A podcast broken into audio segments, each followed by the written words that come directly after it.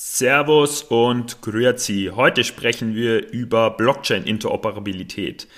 Jede Blockchain entsteht erstmal als eine Dateninsel derzeit. So ein dezentrales System dann auch mit der Außenwelt zu verbinden, stellt derzeit eine massive Herausforderung dar. Insgesamt kann man sagen, dass das Blockchain-Ökosystem derzeit der Gefahr der sogenannten Balkanisierung ausgesetzt ist.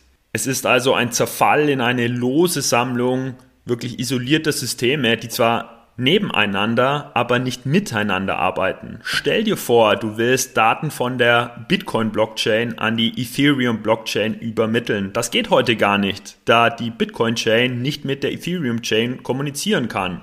Und deswegen brauchen wir Blockchain-Interoperabilität. Meine These heute ist also, dass die Interoperabilität von Distributed Ledger Technologie immer bereits mitgedacht werden sollte bei Implementierungsprojekten. Noch konkreter fordere ich, dass Interoperability by Design ein inhärentes Design-Feature in Distributed Ledger Technology Projekten sein sollte. Ihr merkt es schon, heute nehmen wir einen ziemlichen technischen Fokus ein als promovierter Wirtschaftsinformatiker, Berater für Technologiestrategie und durch meine Wurzeln in SAP Research habe ich eben eine starke Affinität für IT- und Architekturthemen. Aber nochmal, um euch abzuholen, warum überhaupt DLT? Naja, die Technologie wird oft dafür gelobt, dass sie über, gegenüber herkömmlichen zentralisierten Datenbanken Vorteile hat. Das erste wäre da mal die verteilte Blockchain-Architektur, an der eben viele öffentliche und private Teilnehmer oder auch Knoten, Nodes beteiligt sein können. Das andere ist das sichere Protokoll, das einen Schutz der persönlichen Daten seiner Benutzer, aber eben auch der gehosteten Assets garantieren kann. DLT ist jetzt seit zehn Jahren wirklich ein zentrales Element der oft zitierten digitalen Revolution geworden. Das wird noch verschärft durch die Covid-19-Krise, die Finanzindustrie, der Handel, das Gewerbe digitalisieren sich zunehmend und in diesem Zuge nimmt auch die Anzahl der DLT-Projekte zu.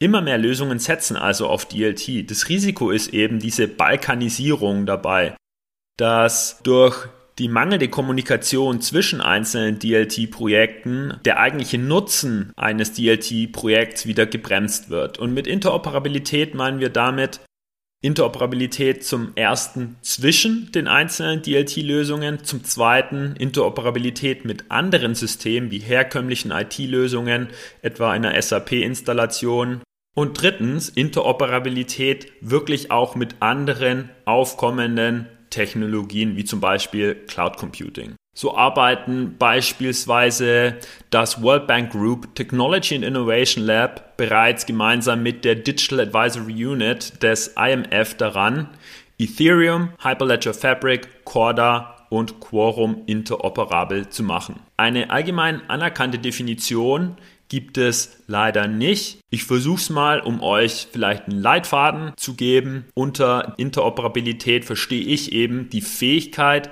Daten auszutauschen und zwar einerseits mit anderen DLT-Plattformen und andererseits mit der Off-Chain-Welt. So, jetzt habe ich einige Beispiele mitgebracht, um ein bisschen zu sortieren, was da draußen so los ist zu Interoperabilität und zwar Beispiele aus dem Bereich der Zentralbanken und dem digitalen Zahlungsverkehr.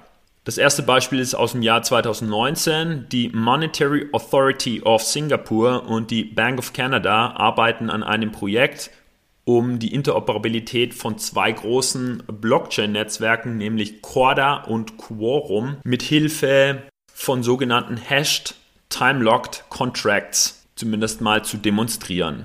Auch die EZB aktiv, ist aktiv. Gemeinsam mit der Bank of Japan führen sie das Projekt Stella durch um Kommunikation zwischen zwei einzelnen Ledgern durchführen zu können, ohne eine direkte Verbindung zu haben.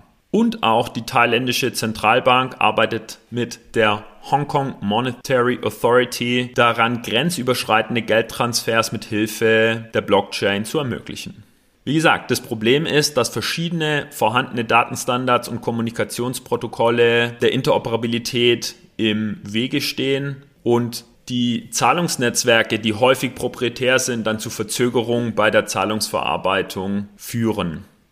Der Königsweg zur DLT-Interoperabilität sollte meiner Meinung nach sein, auf der einen Seite die Datenhoheit zu behalten, ohne sich auf der anderen Seite auf einer Dateninsel verschanzen zu müssen. Aber ob sich eine universelle Blockchain mit dem Leitbild der dezentralisierten Kontrolle von Daten, Geschäftsprozessen und Vermögenswerten vereinbaren lässt, steht momentan auf einem ganz anderen Blatt.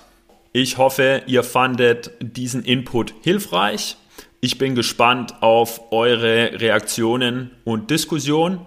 Haben wir wieder etwas gelernt. Dankeschön, auf Wiedersehen.